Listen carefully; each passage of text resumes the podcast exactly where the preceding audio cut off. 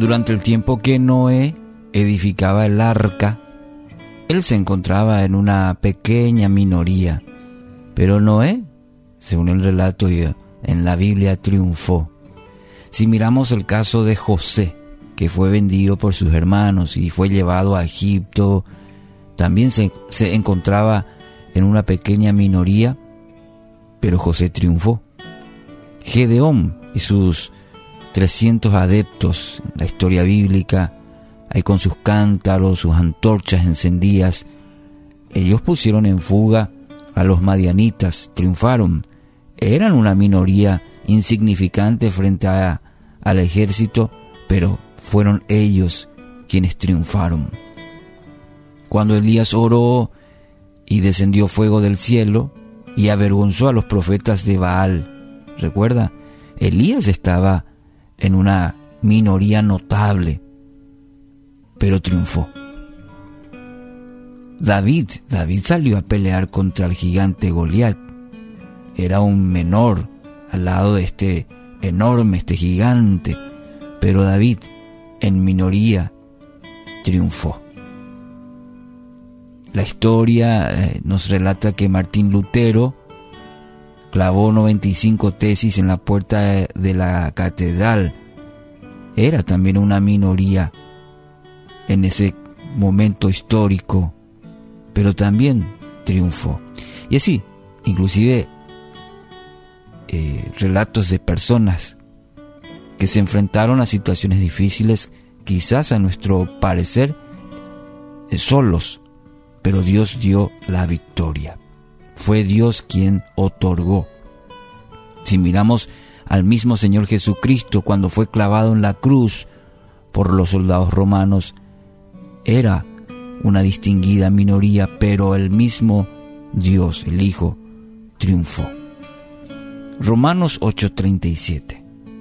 Esta versión dice, sin embargo, en todo esto somos más que vencedores por medio de aquel que nos amó tantas veces nos encontramos, pareciera, solos. ¿Mm? Tantas veces en el proceso de la vida, en circunstancias, creemos que nos encontramos solos. Creemos que en la lucha nos han abandonado, nadie está a nuestro lado, que nadie entiende nuestra situación. ¿Qué encuentran todos los personajes que les cité?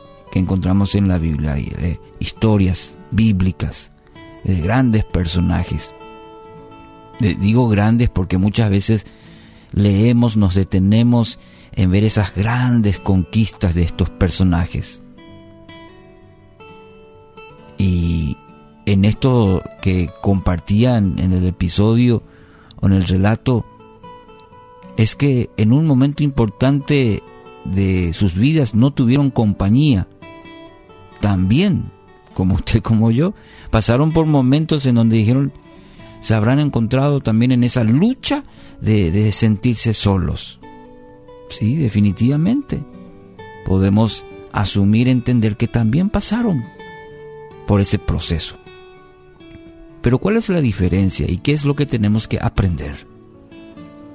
Que estos personajes estuvieron aferrados a la promesa y en quién la prometió aferrarnos a la palabra, a la promesa de Dios.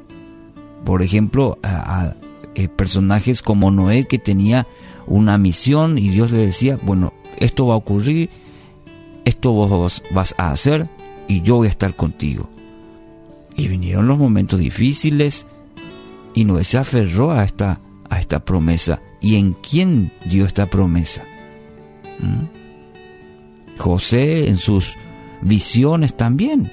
Ahí en la cárcel me imagino que habrá pensado, ¿y dónde está Dios? Ahí en, en, lo oscuro de la, de la cárcel. Pero confió, confió en la promesa y confió en quien le dio la promesa. Primera Corintios 15, 57. Pero gracias a Dios que nos da la victoria por medio de nuestro Señor Jesucristo. Primera Corintios 15, 57. Grábelo en el corazón para este día y no solamente para esta circunstancia en su vida, sino que sea un fundamento la palabra sobre toda su vida. Gracias a Dios que nos da la victoria. ¿Por medio de quién? Por medio de nuestro Señor Jesucristo. Usted no está solo, hay una promesa y quien la prometió es el mismo Dios. Usted no está solo, Dios pelea sus batallas, Él le sostiene en este tiempo. Así que hoy declare que no está en derrota. No, no, no, de ninguna manera. No estoy en derrota. Cristo es mi Señor y mediante Él me sostendrá y me dará la victoria en el nombre de Jesús.